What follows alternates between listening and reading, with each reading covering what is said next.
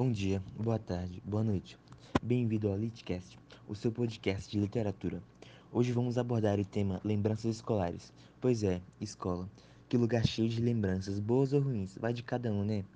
E nada melhor para relembrar as lembranças da escola do que um livro bom, né? O livro, no caso, seria o Livro de Contos do Santinho, de Luiz Fernando Veríssimo.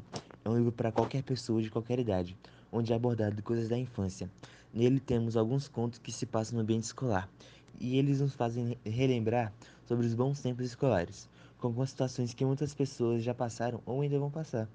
No continho Sementinhas, por exemplo, temos aquela famosa conversa entre a professora e os alunos sobre reprodução, onde alguns alunos ficam sem graça tentando ser maduros, outros se segurando para não rir, e uns fazendo piadinhas, como o Maurício e o Spills. Outra memória escolar boa pode ser tirada no conto que possui o mesmo nome do livro, onde Veríssimo mostra uma de suas professoras, Dona Ilka, aquela típica professora bravíssima que a gente tem. Acho que elas eram bravas assim porque ninguém suporta cuidar de um bocado de crianças de uma vez só. Além disso, era típico desse tipo de professora deixar a gente de castigo, mas não no canto da sala como na época de, do autor, mas sim sem recreio sem educação física. Era um saco, mas pelo menos você ficava junto com seus amigos que bagunçavam com você na sala e o tempo passava rápido. Cara, bons tempos.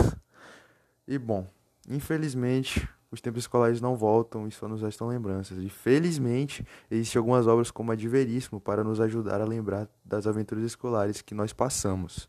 E muito obrigado por ter escutado o Litcast, o seu podcast de literatura, e fique de olho que logo mais a gente vai ter uma entrevista com Luiz Fernando Veríssimo.